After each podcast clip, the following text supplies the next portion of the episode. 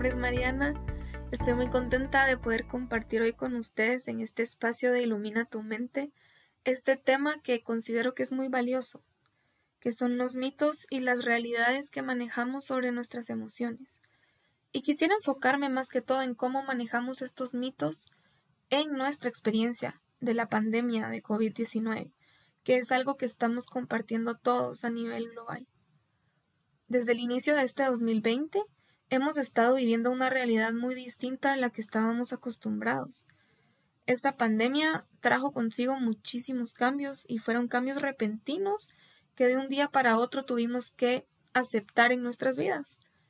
Hubo cambios en nuestro estilo de vida, hay cambios en la manera en que nos podemos acercar a las personas, cambios en nuestra rutina laboral, en la manera en que debemos cuidarnos a nosotros mismos y a los demás, en la manera en que estudiamos, en la manera en que hacemos cosas que antes eran tan rutinarias como ir al cine o ir a comprar comida al supermercado.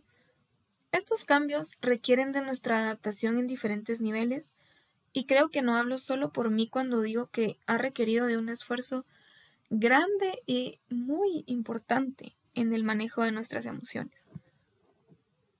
Sin embargo, aunque sabemos que todos sentimos emociones a lo largo de nuestra vida y sabemos que son naturales para los seres humanos, todavía reforzamos estos mitos que impactan en la manera en que manejamos lo que sentimos y también impactan en la forma en que nos acercamos a lo que sienten otras personas a nuestro alrededor. Cuando hablo de mitos me refiero a estas ideas erróneas sobre un tema que pueden estar teñidas de estereotipos culturales o sociales y que son transmitidas de generación en generación. Tal vez muchos de los mitos que les voy a hablar hoy son ideas que empezaron desde hace muchísimos años y que todavía estamos manejando hoy y que cuando nos informamos sobre la realidad podemos cambiar. Por eso quisiera hoy compartirles cinco mitos que considero que son los más comunes y tal vez de los que más se han hablado últimamente sobre nuestras emociones y, y cuál es la realidad que desmiente estos mitos. Primero, existe la idea de que tenemos que clasificar nuestras emociones en positivas y negativas.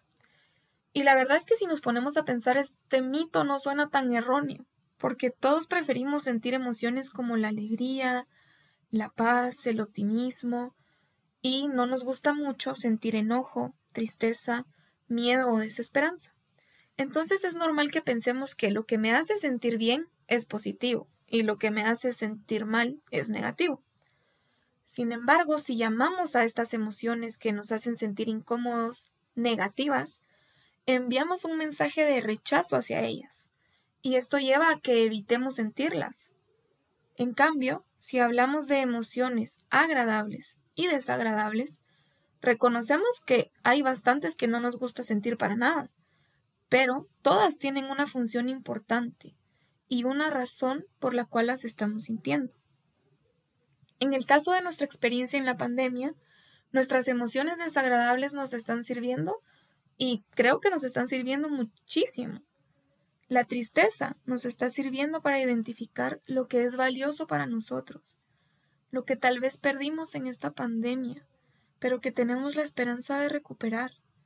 Y si no lo podemos recuperar, podemos a través de la tristeza reconocer que fue algo que quisimos mucho y sentirnos agradecidos por haberlo tenido en nuestras vidas.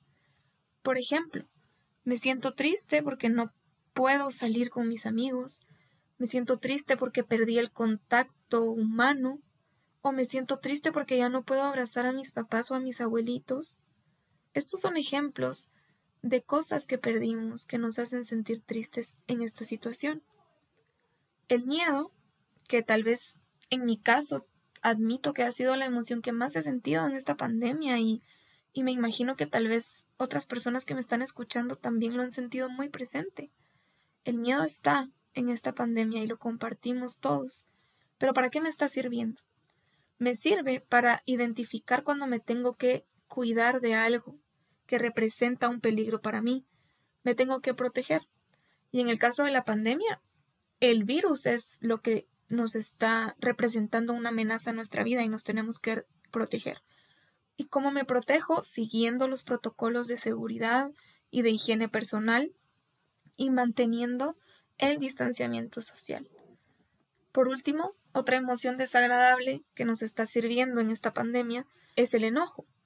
¿Y cómo me está sirviendo el enojo? Para identificar cuando hay un límite personal que alguien transgredió. Y con la pandemia hay varios límites que han sido quebrantados de alguna u otra manera. Límites de salud, límites de libertad para salir, límites para poder comunicarme, y nuestros límites de paciencia también han sido muy quebrantados porque vemos que las cosas, si tal vez están mejorando, lo vemos en un paso muy lento. Y eso nos enoja, porque sabemos que estamos poniendo mucho esfuerzo para que las cosas estén mejorando. Así que vemos que todas las emociones nos sirven para algo. Y si nos sirven, si son funcionales, no pueden ser negativas. Pueden ser desagradables pero nos están funcionando para algo. El segundo mito que quisiera compartirles es la idea de que nuestras emociones son permanentes y que van a durar para siempre. Y es que no me dejarán mentir que hay veces que sentimos emociones desagradables con una intensidad tan fuerte que sentimos que las vamos a sentir toda la vida y que nunca nos van a dejar en paz.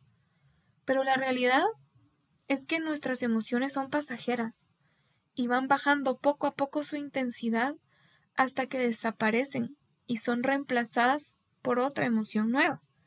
Durante nuestro día van apareciendo nuevas emociones dependiendo las experiencias que vivimos. No nos sucede de que si nos despertamos felices, estamos felices hasta que nos dormimos. O si nos pasó algo en la mañana que nos puso tristes, vayamos a pasar tristes toda la semana. Nuestras emociones, cuando han cumplido su función, cuando nos han ayudado a entender algo o a manejar algo que estamos viviendo de una mejor manera, desaparecen y una nueva emoción viene a tomar su lugar. Tercer mito. Demostrar las emociones es para débiles. Y lastimosamente, creo que este es un mito que está cada vez más presente en nuestra sociedad. Hay frases como, tú sos hombre, no deberías llorar. O lo contrario, pobrecita, es que está triste porque ella es nena. Estas ideas mandan un mensaje erróneo que hace que nos sintamos como que no podemos vivir nuestra emoción libremente. No se puede porque van a decir que, que soy débil o que porque estoy llorando, que debería ser más fuerte. Tal vez en esta situación de pandemia no nos sentimos cómodos expresando nuestras emociones a familiares o a otros seres queridos porque no queremos preocuparlos o no queremos que piensen que de alguna manera estamos fallando en mantener el control. La realidad es que todos sentimos emociones, no somos robots. Sentir es lo más humano que hay y tenemos derecho a expresarlo. Y creo que hay que reconocer que decir o hablar sobre nuestras propias emociones y acercarnos a ellas con aceptación requiere muchísima fortaleza, incluso más fortaleza que si decidimos ignorarlas. Entonces validemos la importancia y el valor que tiene el poder compartir mis emociones conmigo misma y con otras personas. Y no, no nos frenemos por esta idea de que me van a ver como débil porque tengo todo el derecho de expresarlo. Y esta idea me lleva al cuarto mito, que es si distraigo mi mente haciendo muchas cosas, la emoción que siento eventualmente va a desaparecer. Y es que a veces sentimos que las emociones están todo el tiempo, hey, aquí estoy, necesito que me prestes atención, soy el enojo, necesito que me prestes atención y quisiéramos guardarlo y olvidarnos de que está ahí porque nos está molestando todo el tiempo. Pero regreso a lo que mencionaba al inicio sobre las emociones, y es que tienen una función.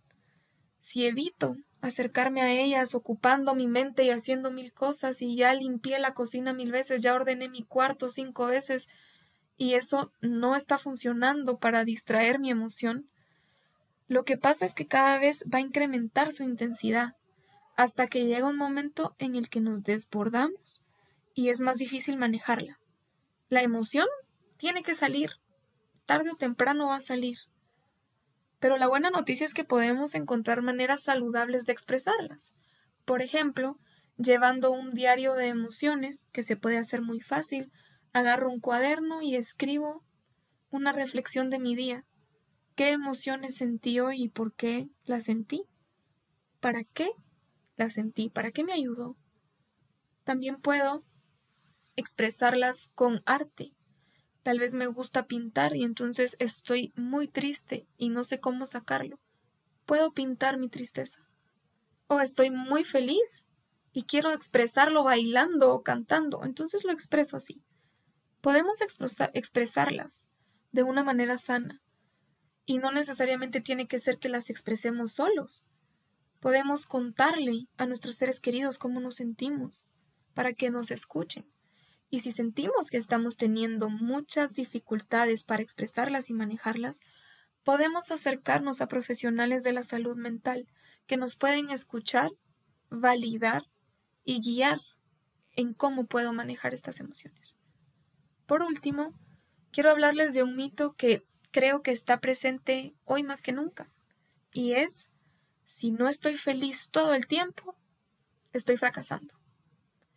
Esta idea va muy ligada a lo que conocemos como positividad tóxica. Y es extraño pensar que algo positivo va a ser tóxico. Pero la positividad tóxica es esta necesidad de tener que estar feliz todo el tiempo y demostrarle a los demás que estoy bien. Porque si los demás no miran que yo estoy bien, entonces no vale. Esto se ha reforzado mucho en las redes sociales y creo que durante el confinamiento todos tenemos más tiempo libre, entonces estamos más pendientes de Instagram, de Facebook, de Twitter o de cualquier red social que manejemos. Y en estas redes sociales hay más personas que dicen frases como tú tienes que ser feliz, fuera miedo, fuera la tristeza, aquí no hay tristeza, aquí no hay emociones negativas porque mereces todo lo lindo del mundo. O hay frases que dicen que no te vean llorar porque es más bonito cuando sonreís. Y probablemente las personas que están diciendo estas frases en redes sociales y compartiendo esto quieren ayudar. Pero, aunque es cierto que queremos estar felices todo el tiempo y, y, es bonito sentir la felicidad, lo que sucede es que sabemos que esto no es posible. Y cuando sentimos una emoción desagradable, sentimos que hay algo malo con nosotros mismos porque no estamos cumpliendo con el estándar o con las expectativas de felicidad y éxito que comparten las otras personas en las redes sociales. La realidad es que las redes sociales no nos no es una manera en que las personas van a compartir cuando están pasándola mal. No sé ustedes, pero yo no comparto cuando estoy triste o cuando las cosas me salieron mal en redes sociales. Entonces, basarnos en lo que otras personas están compartiendo para medir nuestro valor no es funcional, porque son estándares que no son realistas. Todos tenemos luz en nuestros días y tenemos partes oscuras en nuestros días. Si nosotros aceptamos que tanto las emociones agradables como las desagradables nos ayudan a avanzar en la vida, reconoceremos que todas han sido importantes en nuestras experiencias de éxito. Y tal vez ahorita pensemos un poco en cómo ha sido nuestro camino de vida. Estoy segura que muchas de las experiencias que nos han dado más gratificación han venido acompañadas de mucho esfuerzo, y de tristeza, y de dolor, y también de alegría. No tiene por qué significar que porque yo hoy estoy triste estoy fracasando. Significa que soy humano. Significa que estoy dándome permiso para sentir. Finalmente, entonces, después de haberles compartido sobre estos mitos, quisiera invitarlos e invitarlas a que nos preguntemos cuáles de estos mitos refuerzo yo en mí misma o en mí mismo que hacen que me sea difícil vivir mis emociones de una manera sana. Y qué hago yo con estos mitos también cuando tengo que acercarme a las personas que están sintiendo una emoción. ¿Será que me acerco a ellos con estos mitos, estas ideas, que podrían causar más daño que ayuda para ellos? ¿O será que me acerco a ellos de una manera de aceptación y me acerco a mí mismo de una manera también de aceptación ante mis emociones? Los dejo con estas dos reflexiones y les agradezco mucho este tiempo que invirtieron en escucharme. Espero que les haya ayudado un poco y les invito a que estén pendientes del más podcast de Ilumina tu mente. Les mando un abrazo a todos. Muchas gracias.